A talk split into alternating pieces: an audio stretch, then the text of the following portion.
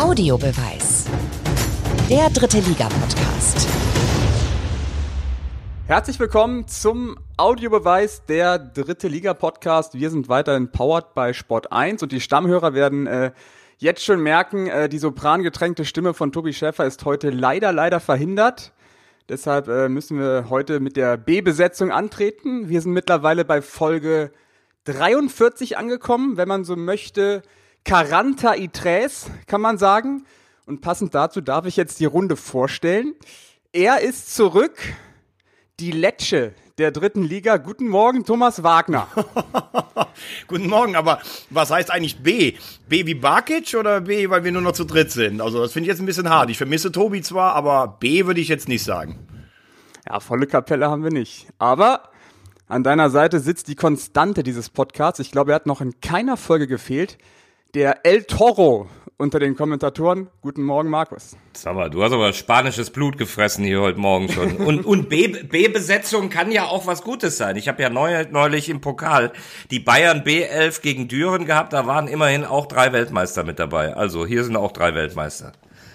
Zumindest was die große Klappe angeht. Es ist einiges passiert in der dritten Liga. Wir hatten eine englische Woche hinter uns. Ähm, gefühlt, ja, so viele Tore gefallen wie noch nie, so viele Geschichten äh, liegen auf dem Tisch wie noch nie. Diese Henke Salbene Geschichte ist ja schon vergessen. Ähm, ich würde einfach mal sagen, wir starten rein äh, mit dem Rückblick aufs letzte Wochenende, Meppen gegen Kaiserslautern. Ein Spiel, bei dem Markus und ich vor Ort waren und ähm, ja, was viele Geschichten hatte. Markus, dein Fazit. Äh, Henke Salbene ist aber nicht vergessen, die Geschichte, richtig? Die machen wir nachher noch, nee, oder? Ver vergessen nicht, aber es ist ja, ist ja sportlich wieder schon so viel passiert. Ähm, ja. Wollen wir, wollen wir das nicht kurz äh, erörtern nochmal? Weil wir haben ja seitdem nicht gesprochen. Ja, ja, natürlich, klar. Gerne. Ich würde das vorschlagen. Zumal wir, wir haben ja immer die Gewehre geladen. Ich freue mich schon darauf, wieder mit dem Kollegen Veggie zu zanken, auch mal bisweilen.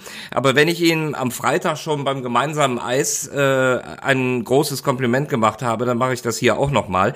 Weil ich finde schon, es gibt oftmals auch Fragen und Interviews, die nicht so wichtig sind oder wo man denkt, auch hättest du auch schenken können. Aber wenn es dann drauf ankommt, Geschichten zu entwickeln und wirklich konsequent nachzufragen, Veggie, dann auch hier nochmal mein ein großes Kompliment, wie du da in Kaiserslautern nach dem Spiel gegen Ingolstadt dran geblieben bist bei Kutschke bezüglich der Verletzung von Schad. Du hast ihm entlockt, äh, dass er äh, sehr teilgenommen hat an der schlimmen Verletzung von, von Schad. Ähm, du äh, hast Thomas Oral nochmal gepackt, als er sagen wollte, also praktisch dann über Kutschke und das hast du ihm entlockt, ne? Weil du nachgehakt hast, dass der Oral nochmal sagt, oh, mit dem blöden Freistoß, da hat sich Oral für mich extrem selbstentlarvt, extrem unsympathisch gezeigt, dass er die super sportliche Aktion von Kutschke unter dem Eindruck des schlimmen Schadfouls äh, ja, ins negative Licht gestellt hat. Und du hast Saibene super gepackt, der sich, finde ich, äh, super sympathisch dadurch da darstellen konnte. Ähm,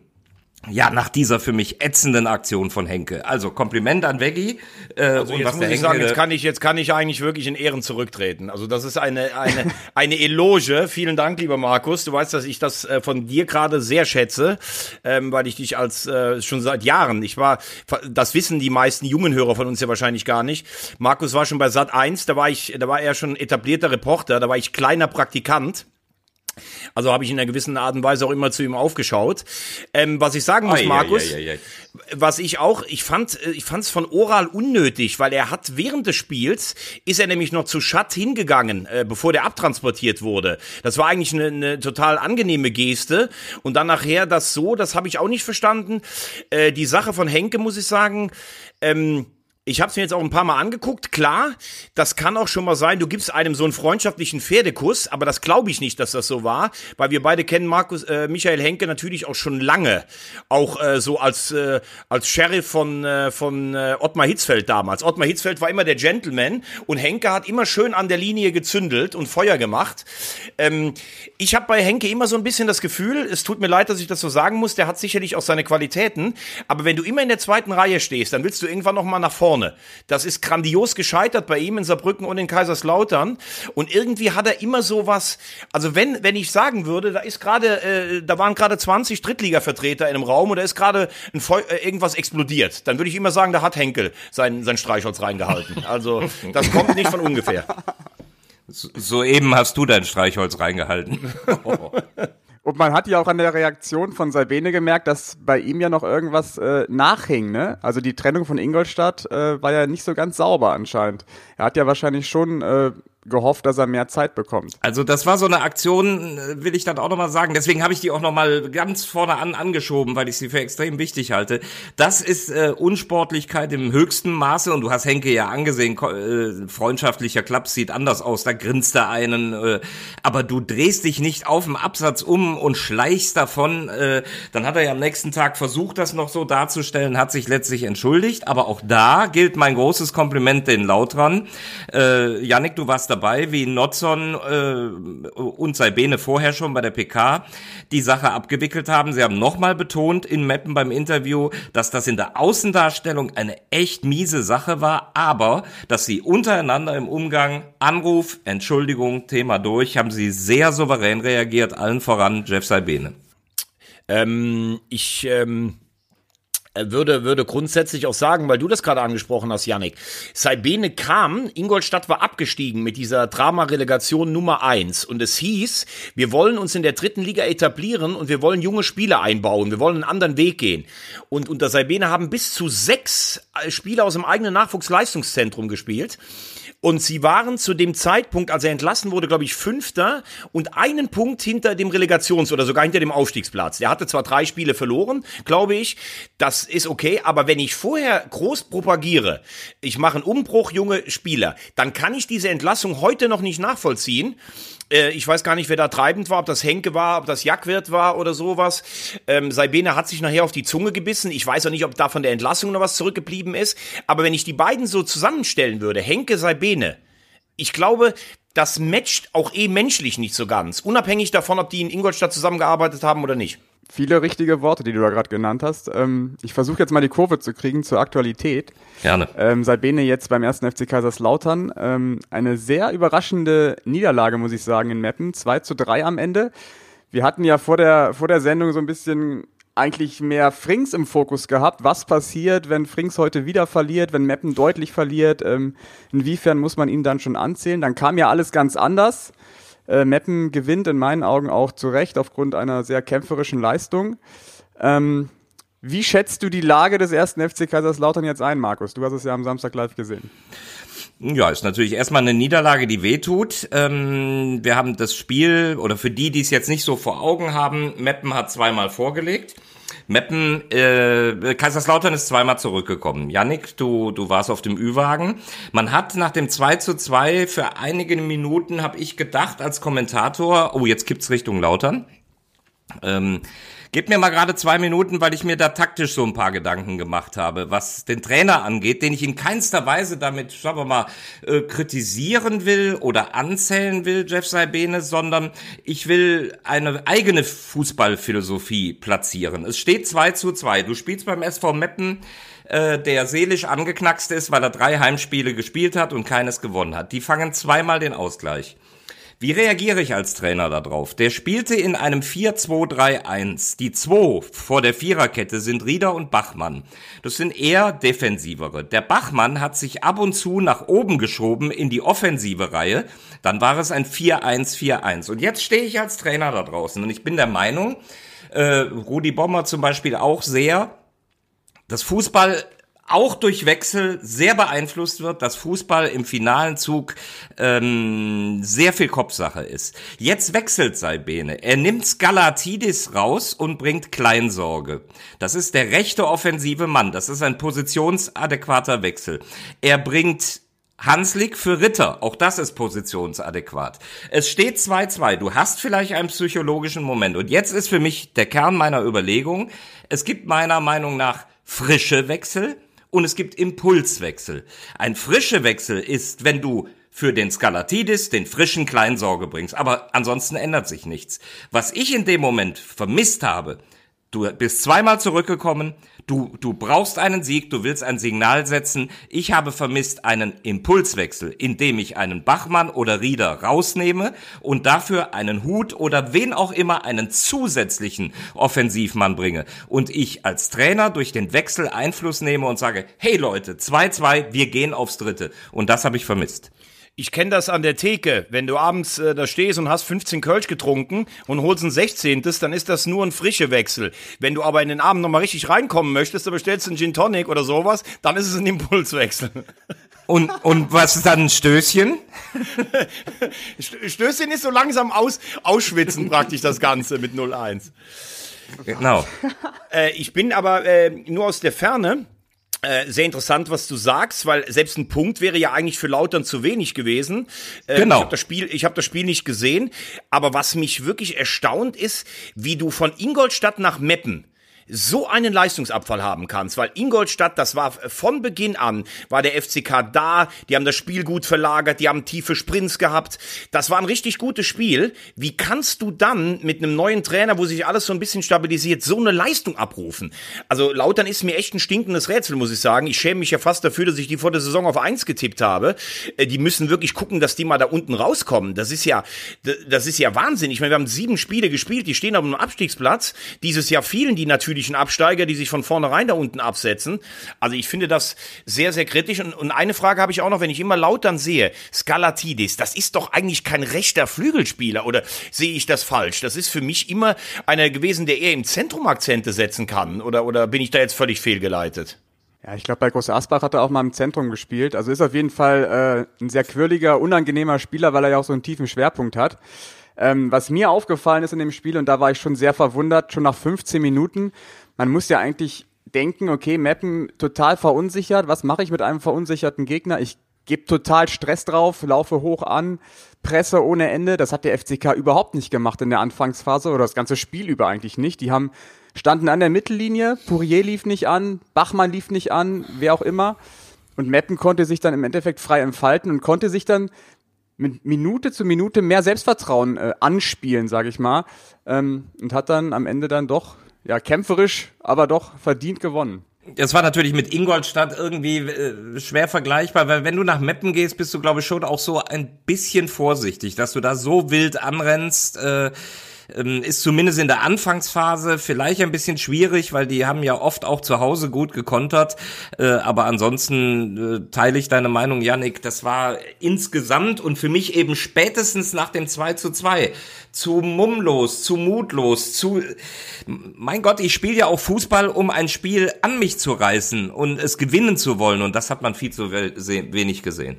Also ich muss ehrlich sagen, ich habe mir ja auch noch mal Mittwoch oder jetzt auch äh, in der Vorbereitung auf heute einfach noch mal die Mannschaft angeguckt. Und wenn ich den FCK von den Einzelspielern mir angucke, dann ist das für mich eine gute Drittligamannschaft. Also man kann ja auch immer sagen, der Kader ist nicht gut zusammengestellt, man kann immer wieder dieselben Sachen äh, anbringen, aber ich finde, da tut man ihnen jetzt auch ein bisschen Unrecht. Ich finde, Notzern hat da nicht schlecht eingekauft. Klar hast du, finde ich, auch mit Pick und Kühlwetter natürlich äh, Qualität verloren, gar keine Frage. Aber äh, angesprochen eben Rieder, ähm, ähm, Ritter, Puré, das ist doch Drittliga-Spitzenklasse. Hinten einen guten Torwart, mit Kraus eigentlich einen guten Innenverteidiger, Sickinger ein Riesentalent. Die haben alle so viel mit sich selber zu tun. Sickinger im Moment steht neben sich. Kraus war eigentlich die einzige Konstante in der letzten Rückrunde, spielt auch nicht so gut wie, also ich, ich weiß es nicht. Das ist wirklich diese, diese Verunsicherung alles, das ist ja förmlich greifbar. Und wenn du ehrlich bist, äh, ich bin ja großer Saibene-Fan, aber die Aufbruchstimmung vom Trainerwechsel, die ist eigentlich auch schon wieder weg. Du hast Kleinsorge vergessen. Kleinsorge habe ich vergessen, ganz genau.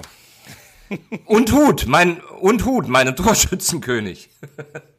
Also die Qualität im Kader, das wäre jetzt auch so äh, meine Frage an euch. Das ist so das Einzige, was mir Hoffnung macht beim FCK.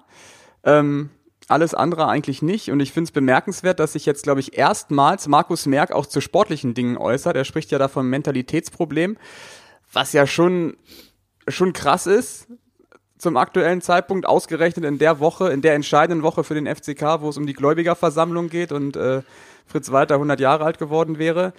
Ähm, da muss dann schon äh, Markus Merck aus dem Beirat kommen, um der Mannschaft nochmal Feuer zu geben. Das ist, glaube ich, so jetzt der letzte Aber das passt natürlich dann auch zu dem, was Veggie gerade gesagt hat. Mentalität äh, ist für mich primär der Trainer. Der Trainer ist dafür da, eine Mentalität auf die Spieler zu transferieren.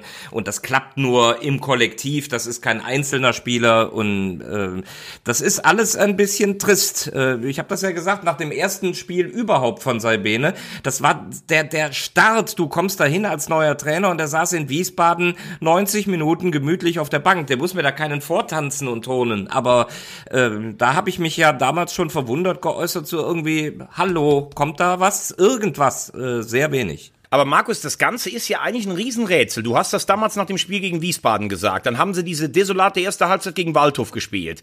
Dann kackt er die zusammen in der Halbzeit. Sie spielen eine richtig gute zweite Halbzeit. Äh, danach haben sie irgendwo auswärts, glaube ich, bei Bayern 2, haben sie richtig gut gespielt, hätten das Spiel gewinnen müssen. Gegen Ingolstadt für mich die beste Saisonleistung. Das heißt, leistungsmäßig steigerst du dich über vier Spiele. Und dann kommt so ein Ding in Meppen. Also da will ich jetzt eigentlich persönlich noch nicht an die Mentalität an Saibene äh, appellieren anderen, sondern ich verstehe einfach nicht, was in dieser Mannschaft auch vor sich geht. Das ist ja auch nicht so, dass man jetzt sagen kann, da spielen nur A-Jugendspieler, die sich irgendwann der Bedeutung bewusst werden, dieses rote Teufeltrikot zu tragen. Da sind ja gestandene Fußballer drin. Also für mich ist der FCK ein stinkendes Rätsel, muss ich ehrlich sagen. Das ist jetzt schon zum zweiten Mal gefallen, ein stinkendes Rätsel. Ein stehendes Rätsel, oder das heißt, ja. Ich will es jetzt auch, auch gar nicht an einzelnen Spielern äh, festmachen, aber ein Kapitän wie Carlo Sickinger, der ist jetzt, glaube ich, auch ein Stück weit überfordert mit der Situation, weil wir wissen alle, es ist kein Lautsprecher, der ist jetzt keiner wie Poirier, der sich irgendwie vor die Mikrofone stellt und die Mannschaft in die Pflicht nimmt, der macht das eher, glaube ich, mit sich alleine aus. Ähm, das könnte jetzt auch nochmal ein Problem werden, dass man vielleicht jetzt mal einen Spieler nach vorne stellt, ähm, der den ganzen, ganzen Laden mal so ein bisschen Feuer macht. Aber ganz ehrlich, ich sehe da auch keinen. Also klar, Pourier macht das, aber der ist auch ein Neuzugang und äh, noch nicht so lange da. Schwierig. Vom Prinzip würde ich aber auch nochmal betonen wollen, wenn, wenn ich mir den Kader angucke, das ist gut. Punkt. Wird eine spannende Woche beim FCK. Du bist Montag auch wieder da, Markus. Da spielen sie gegen Rostock. Vorher ja noch die Gläubigerversammlung, glaube ich, am Donnerstag. Da drücken wir mal alle Daumen, dass es irgendwie positiv ausgeht für den Verein, weil äh, wir sind ja ehrlich, äh, der FCK hängt uns ja dann schon irgendwo am Herzen. Ähm, wechseln wir das Thema. Gucken einmal auf Mappen, müssen wir machen. Thorsten Frings, der Kicker, hat, glaube ich, äh, äh, getitelt äh, mit viel Risiko zur Wende. Wende habe ich jetzt noch nicht gesehen bei Mappen. Da liegen ziemlich viele Probleme auf dem Tisch. Vor allem die Eckbälle. Klar, Frings hat jetzt gewonnen. Überzeugend ist das noch lange nicht, aber er hat zumindest erstmal so den Kopf aus der Schlinge gezogen. Ja, zumal er nach dem Spiel ja auch erklärt hat, du sprichst die Ecken gerade an. Äh, das hast du auch schneller registriert als ich, hast du mir äh, in Meppen aufs Ohr gesagt. Guck mal, zweites Gegentor nach einer Ecke und rückwirkend in den zurückliegenden Spielen auch schon. Und er hat, äh, er hat ja eigentlich das Yogi Löw WM-Prinzip benutzt und hat vier Innenverteidiger in seine Viererkette gesetzt. Also Ose und Al-Hasaime als Außenverteidiger zusätzlich grundsätzlich lange Kerls, um für Standards gewappnet zu sein. Und selbst mit den vier Langen hat es nicht funktioniert. Und eine Wende habe ich auch noch nicht gesehen. Das Spiel war auf Augenhöhe. Wie gesagt, wenn, wenn der FCK nach dem 2-2 äh, mental anders reagiert, dann glaube ich, verliert Meppen das Spiel. So hat Frings, wenn ich das Wort von eben nochmal nehme, einen frische Wechsel vorgenommen, hat den Krüger gebracht für Hemmlein auf der Außenposition und dann hinten raus haben die gemerkt, mit ein bisschen Investment, die sind nicht voll ins Risiko gegangen. Dann war es eine Einzelaktion und viel Willenskraft, äh, die den Sieg gebracht hat. Wobei man ja sagen muss, äh, Al-Haizameh natürlich großer Spieler, kopfvoll stark, aber der kann ja auch ein bisschen kicken. Der hat ja auf seinen anderen Positionen schon auch mit, mit dem linken Fuß teilweise auch mal im Mittelfeld gespielt. Ähm, ich äh, glaube, man darf aber nicht vergessen, Meppen ist in den Jahren in der dritten Liga nie besonders überzeugend in eine Saison gestartet. Also im ersten Jahr kann ich mich erinnern, da hingen sie ganz unten fest am Anfang, haben auch ein paar Heimspiele verloren. Wir haben ja eh schon gesagt, dass die Heimbilanz lange nicht so gut ist, wie man das eigentlich vermuten würde bei Meppen. Ähm, deshalb war dieser Sieg natürlich schon eminent wichtig, weil jetzt äh, läufst du nicht der Musik äh, direkt von Anfang an hinterher. Aber wenn ihr sagt, das ist so extrem bei den Standards, ich kann mich an so viele Vereine in verschiedenen Ligen erinnern, die abgestiegen sind, weil sie das Standardproblem nicht in den Griff bekommen haben. Weil das Ding ist da, irgendwann ist es die selbsterfüllende Prophezeiung. Du weißt, es gibt eine Ecke und jeder am Platz weiß, der ist gleich drin, weil du dann auch falsch läufst, weil du fast schon darauf wartest, wie paralysierst. Also das müssen sie schnell abstellen, weil das kannst du im Ab du kannst im Abstiegskampf alles gebrauchen, aber nicht, wenn du permanent deine Heimspiele verlierst und wenn du zu viele Gegentore nach Standards bekommst. Ich musste doch schmunzeln, ich habe das äh, gar nicht richtig mitbekommen, äh, Veggie. Der Name Tatamusch, sagt dir was? Ja klar. Der Vater war äh, damals bei dieser legendären Mannschaft dabei. Der hat sogar schon, glaube ich, gegen Diego Maradona 82 gespielt. Beim ersten Spiel von Diego in Europa gegen Barcelona. Reinhold Tattermusch. War klar, dass äh, du das alles im Hinterkopf hast. Weil ich, ich lese den Namen und hab gedacht, Scheiße, wer war das noch? Und habe jetzt erst mitbekommen, dass der Sohnemann da spielt. Und ähm, du musst, du musst mal gucken, äh, hinter der Haupt, äh, hinter der Gegentribüne äh, in Meppen, da wo man früher immer was essen konnte vom Spiel, da hängt so eine Ehrentafel von der Mannschaft, die damals in die zweite Liga aufgestiegen ist. Und ich glaube, da ist er sogar dabei. Äh, da, das weiß ich, die Wand habe ich gesehen, da sind wir auch schon zusammen gewesen. Aber den Namen hatte ich im ersten Moment, ich hatte den Namen im Kopf, aber musste einfach eine Sekunde überlegen und Stuttgarter Kickers hat er auch gespielt. Also Sohnemann jetzt da auf der Absolut. Bank. Das ist überhaupt schön, wie jetzt überall die, die Söhne hier durchbröckeln, ne? Der Hopsch, äh, Hasenhüttel gestern Abend. Ob das so schön ist. Ich habe letztens mit Hopsch ein Interview gemacht und habe ich gesagt, ich habe mit deinem Vater schon ein Interview gemacht. Irgendwie gefällt mir das gerade hier so altersmäßig nicht. Ja, danke, dass du zu, danke, dass du zum Intro gesagt hast, dass du schon als Praktikant zu mir geguckt hast. Und, und wie das lag daran, weil wir beim gleichen Alter warst du schon weiter. Ja, ja, ja, ja. Und wie du, wie du zu mir bei 1,73 aufschauen willst, ist mir auch noch ein bisschen schleierhaft. Nächste Woche sitzt äh, Thorsten Frings nicht auf der Bank. Er hat eine rote Karte gesehen, angeblich, weil er den Ball äh, weggeworfen hat bei einer Entscheidung. Ähm, ist jetzt das die große Chance für Mario Neumann und André Poggenborg in Dresden zu bestehen? Mario Neumann muss erstmal andere Dinge klären. Der hatte nämlich vor dem Spiel einen leichten, Gott sei Dank nur leichten Verkehrsunfall. Ich kam zu Fuß vom Bahnhof zum Stadion, da kam er mir vorne an der Tankstelle entgegen. Also Mist, fängt ja gut an hier. Ist aber nichts Schlimmeres passiert. Und er war nicht schuld. Aber Mario Neumann ist ja, glaube ich, eh so ein bisschen mehr von dem, was man in Meppen hört. Ich glaube auch von seinem äh, Selbstverständnis schon auch ein, ein, ein aktiver Co-Trainer. Also das ist jetzt nichts, du hast einen, der sonst die, Zähne nicht auseinander bekommt und wenn der Chef dann mal äh, nicht da ist, dann kann der das nicht. Also ich finde ihn einen sehr eloquenten, sehr angenehmen, sehr kompetenten Gesprächspartner auch immer. Äh, ja, dazu Pogge, der wird die Emotionen noch mit reinbringen von, äh, von der Bank. Also da mache ich mir, äh, auf der Position mache ich mir Meppen in Dresden ähm, keine Sorgen. Ich finde die Combo eigentlich auch ganz gut. Und er ist verschweißt mit dem Verein. Also ähm, das, das hast du ja auch gesehen, dass er jetzt letztlich da geblieben ist beim SV Meppen. Ähm, der, der hat Bock auf den Club und wird alles reinlegen, was möglich ist. Wir bleiben im Tabellenkeller, während Markus und ich äh, auf der Kaffeefahrt im Emsland waren, wie Markus Merck gesagt hat, war äh, Thomas in Duisburg beim MSV bei den kriselnden Zebras. Äh, man muss sich ja große Sorgen machen um den MSV. Das hast du uns auch schon per Sprachnachricht mitgeteilt. Wie war's denn? Also als erstmal muss ich sagen, äh, hat dein äh, Vorbild, dass du eine Quiche für mich in Saarbrücken gemacht hast, irgendwie Nachahmer gefunden. Der Pfau, äh, Il Pavone, Stefan Fuckert, kam mit ähm, Kartoffelbrot aus dem Siegerland ähm, äh, mit, mit, äh, mit gesalzener Butter. Es war äh, traumhaft. Also die Quiche war natürlich nahrhafter noch und noch besser, aber das war schon sehr gut von, von Stefan. Dann gab's äh, auf der Rückfahrt noch schönes Erzquell. Ähm, aus dem Siegerland. Also es war ein schöner Ausflug nach Duisburg. Aber äh, rein leistungsmäßig, ich habe ja immer schon eine Schwäche für den MSV gehabt, äh, mache ich mir um die fast noch mehr Sorgen als um den ersten FC Kaiserslautern, weil das wirkte so ausgelaugt, so, so kaputt, so, so fertig die Mannschaft einfach, also sowohl körperlich als auch geistig, dass ich sagen muss, ähm, ich glaube, dass es in diesem Jahr für den MSV nur ums Überleben geht. Äh, also ich versuche das jetzt mal so selber mich im Kopf eines Spielers zu bewegen. Du warst letztes Jahr so lange vorne. Du hast irgendwo während der Corona-Pause immer gedacht, vielleicht brechen die die Saison ja ab, dann steigen wir auf. Dann bist du so bitter nicht aufgestiegen mit diesem Last-Minute-Ausgleich, zum Beispiel der Bayern. Dann gehst du durch den Sommer, dann sagen alle, naja, ihr werdet vielleicht wieder vorne mitspielen, hast aber auch einen personellen Aderlass gehabt, weil du keine Kohle hast. Dann hast du die Corona-Problematik, die können nicht zusammen trainieren. Dann muss ich auch sagen, äh, englische Woche spielst du in Unterhaching, die fahren mit dem Bus zurück, die waren um halb sechs, waren die morgens in Duisburg. Da hat Thorsten Lieberknecht gesagt, die Postboten haben die schon komisch angeguckt, als sie dann um die Regattastrecke noch zum Auslaufen gegangen sind. Sage ich ganz ehrlich, wenn du samstags ein Spiel hast, dann musst du entweder in Unterhaching übernachten und am nächsten Tag zurückfahren oder du musst dir einmal einen Flieger gönnen. Also das ist, ähm, wir, wir sagen ja immer, Fußballer sollen sich nicht beschweren. Das ist für mich keine Regeneration. Du spielst, du kommst aus einer 17-tägigen Pause, du spielst in Unterhaching, du fährst sieben Stunden mit dem Bus, der Tag Donnerstag ist kaputt, Freitag machst du das Abschlusstraining und Samstag sollst du wieder frisch sein. Das funktioniert nicht. Und wenn du dann siehst, wer da alles gefehlt hat, Mickels jetzt noch verletzt gewesen, Engin verletzt, Stoppelkamp gefehlt, äh, das ist schon richtiger Aderlass. Und die Mannschaft, die da stand, die wollte, die konnte einfach nicht. Ich habe keine einzige Torchance vom MSV im zweiten Durchgang gesehen. Also es war ganz, ganz bitter. Ich bin echt, also es hat mich echt traurig gemacht, muss ich sagen. Boah, what a statement.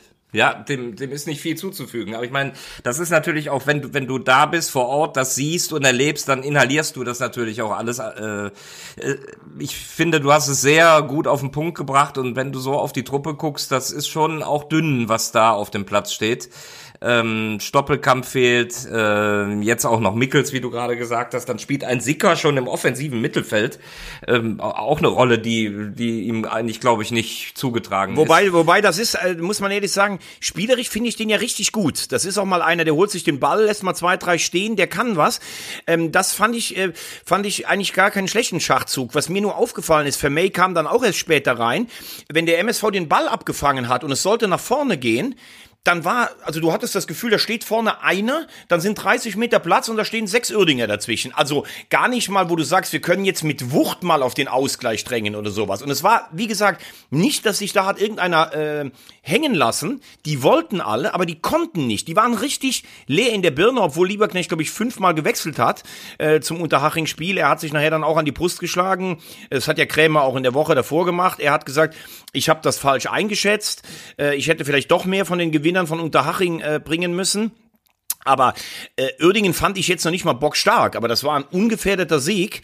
Und äh, wenn ich jetzt auch dran denke, dass der MSV ab nächster Woche sechs Spiele in 21 Tagen hat, plus eventuell noch den Landespokal in Warberg, äh, da ist aber die Frage, wird das überhaupt durchgeführt wegen äh, Nicht-Testung Corona, dann weiß ich nicht, wie die Mannschaft das mit dem Verletzungspech äh, durchstehen soll. Also ich sage ganz klar, für den MSV kann es nur ein Ziel geben, in der Liga zu bleiben. Das sind aber, äh, was, was ich eben meinte, die, die, die personelle Situation im zentralen Mittelfeld. Wenn du da sagst, die entwickeln keine Wucht im Umschaltspiel und irgendwie nach vorne zu kommen, dann sind Jansen, Krempicki, Sicker, sind für mich alles keine Leute, die sowas äh, erzeugen können. Die, die sind in ihrem Naturell erstmal viel tiefer stehend. Auch ein Krempicki, der hat nie einen guten Abschluss gehabt, so, sondern, sondern hat mehr aus der Tiefe gespielt.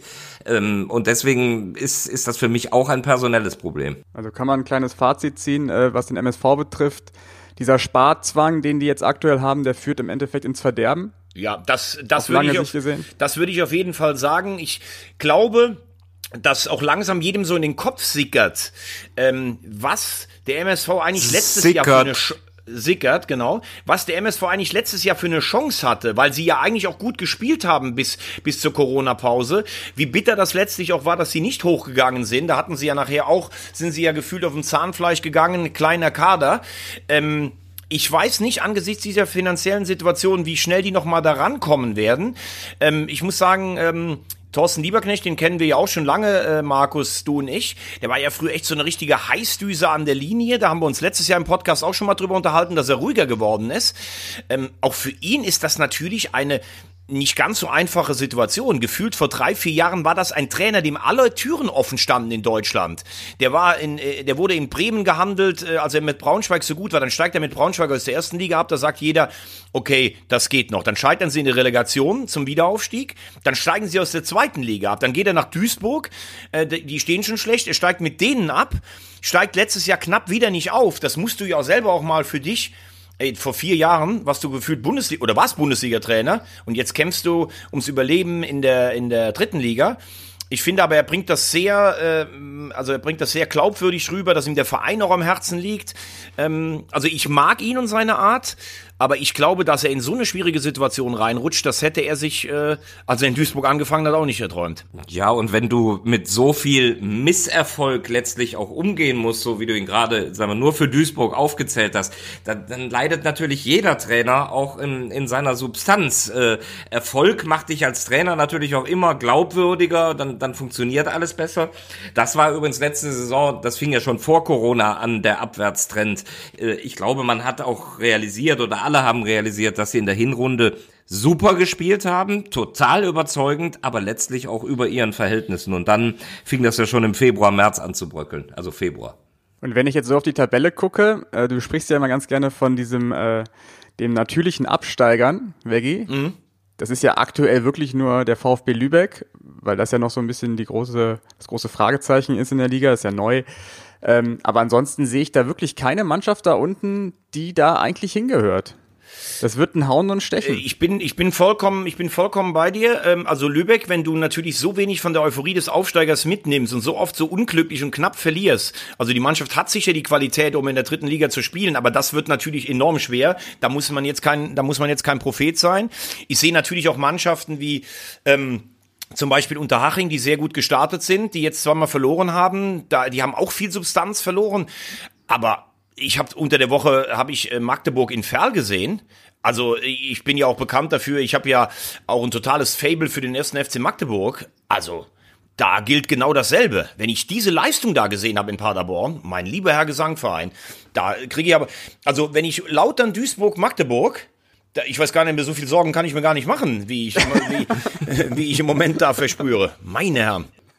Da gerät ja langsam ja. übrigens auch, äh, da gerät ja, ich habe gestern mal so ein bisschen in den Foren vom ersten FC Magdeburg rumgestöbert, da gab es erst, erst gestern schon eine Falschmeldung, äh, dass der, der Trainer wäre weg und dann Mario Kalnick, der rückt natürlich auch so ein bisschen langsam in den Fokus, ist ja Mr. Magdeburg, als Spieler äh, war er Kapitän, ist mit denen aufgestiegen, hat als Sportchef dieses Ganze geschafft, dann hat er sich breiter aufgestellt, hat Mike Franz dazugeholt, der ist jetzt schon wieder weg.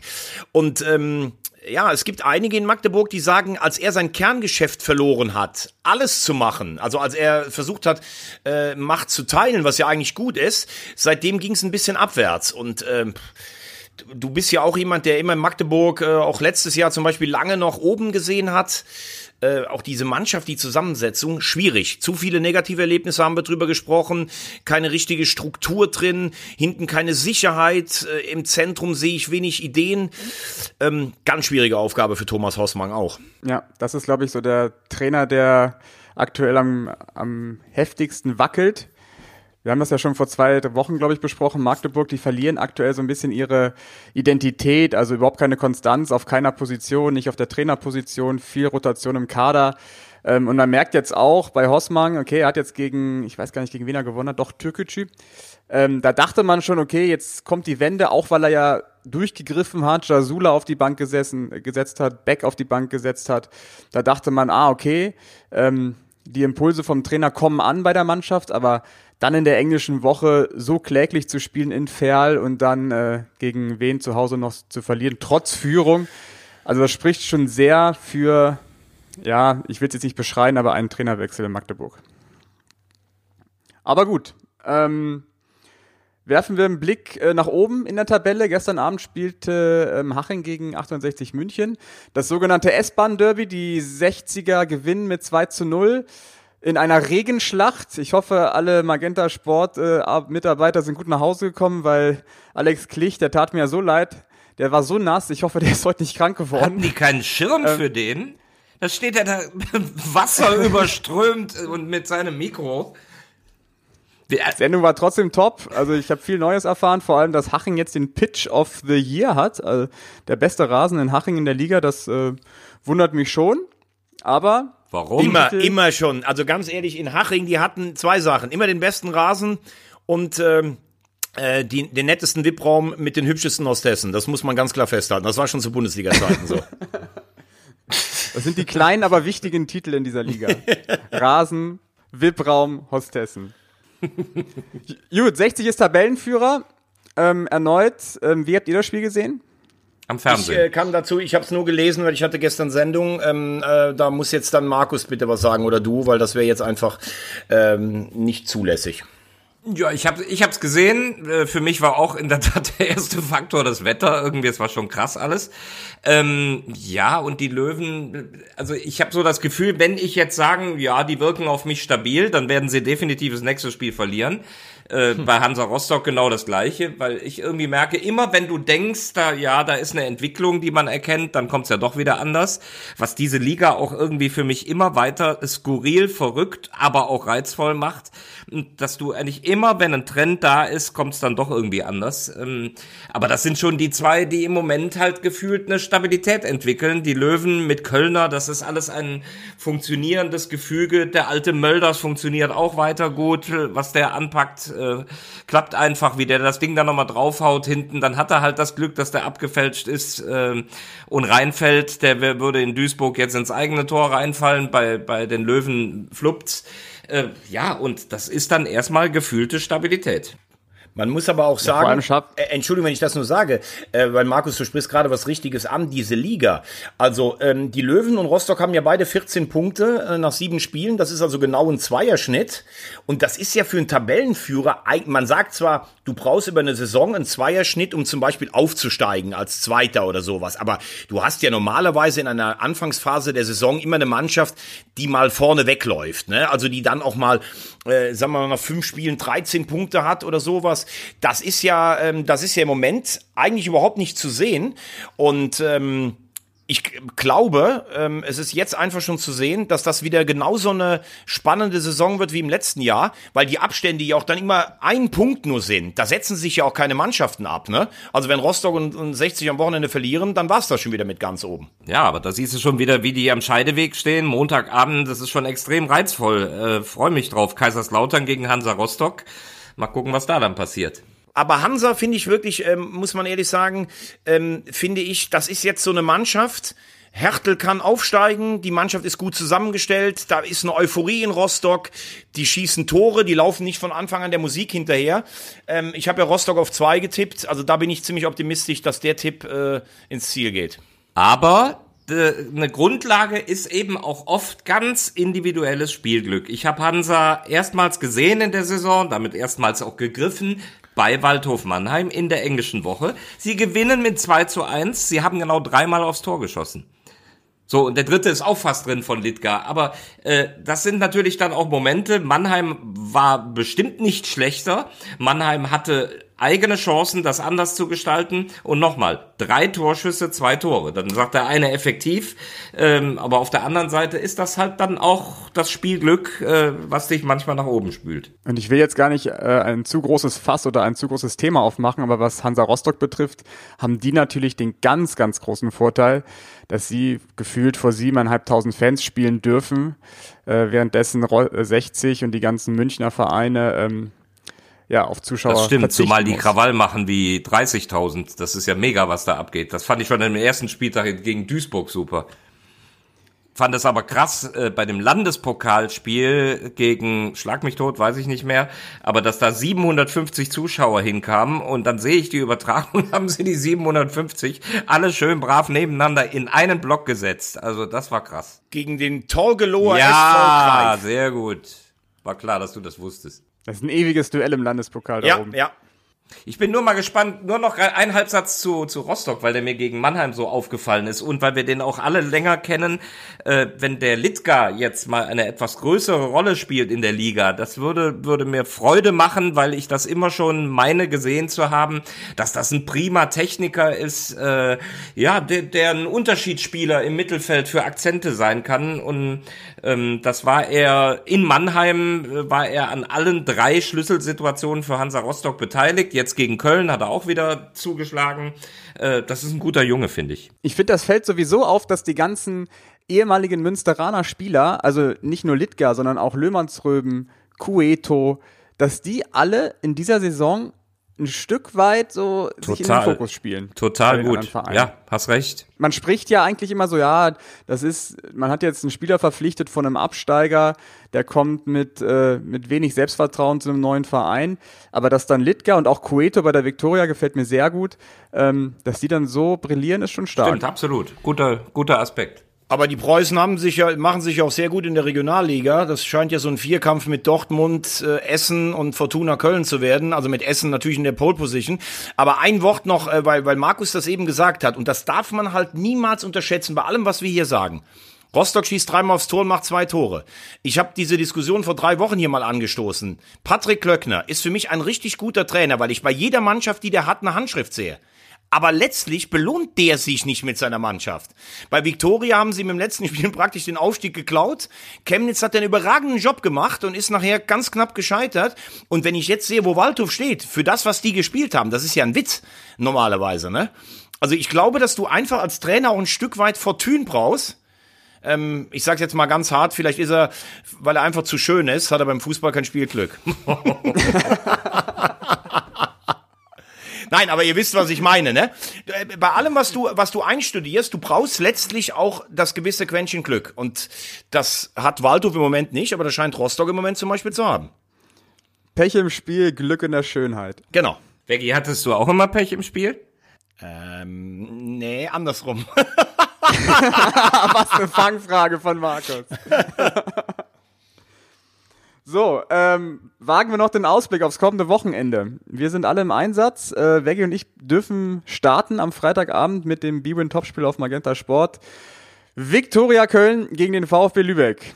Veggie, was erwartest du? Lübeck heißt noch äh, ohne Sieg. Ja, ich, ich freue mich drauf. Ich finde, ähm, ich äh, darf das ja so sagen. Ich bin ja neben ähm, dem, dass ich HSV-Fan bin, habe ich ein großes Herz für die Fortuna in Köln. Ähm, ich äh, muss aber trotzdem sagen, dass ich gerne zu Viktoria fahre, weil ich finde das Stadion einfach schön, wie das da im Wald liegt, gerade so mit Flutlicht. Das äh, gefällt mir, wenn du so drauf zugehst. Das hat so Fußballatmosphäre. Ich äh, finde auch, wenn du zu Viktoria gehst, das sind immer attraktive Fußballspiele, weil die wollen halt Fußball spielen auch. Äh, Lübeck muss jetzt äh, langsam ankommen, ähm, sonst äh, denke ich, wird es wahrscheinlich irgendwann auch für Rolf Landerl, den ich sehr, ähm, äh, sehr sympathisch finde, wird es auch für den eng, der ja einen riesen Job in Lübeck über die Jahre gemacht hat.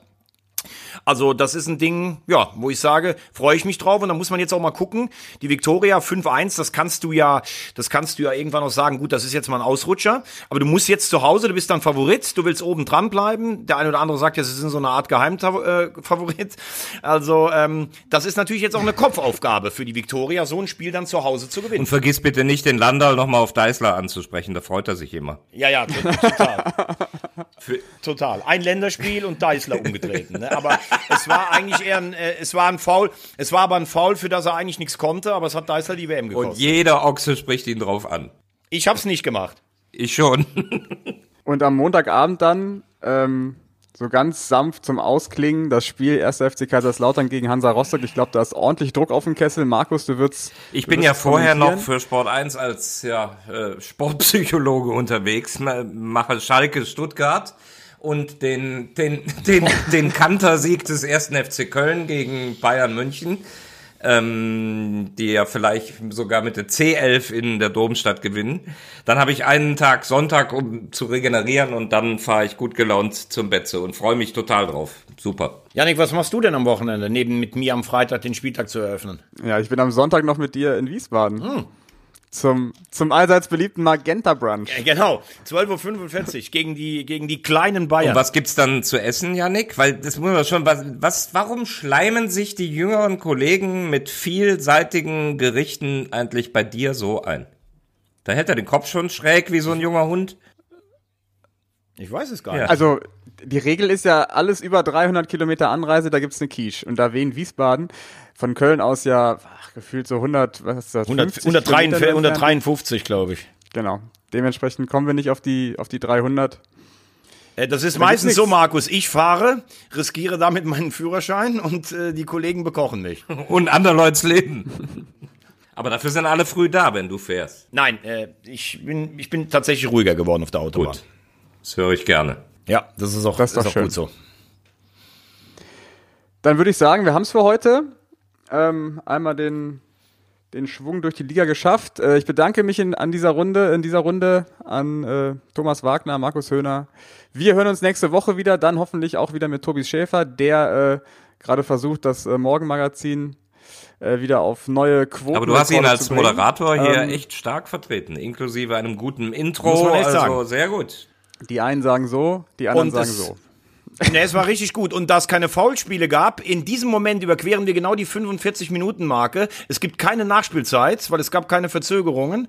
Und äh, wir bitten alle in die Pause. keine Wechsel. Dann bis nächste mhm. Woche. Bleibt gesund. Und negativ.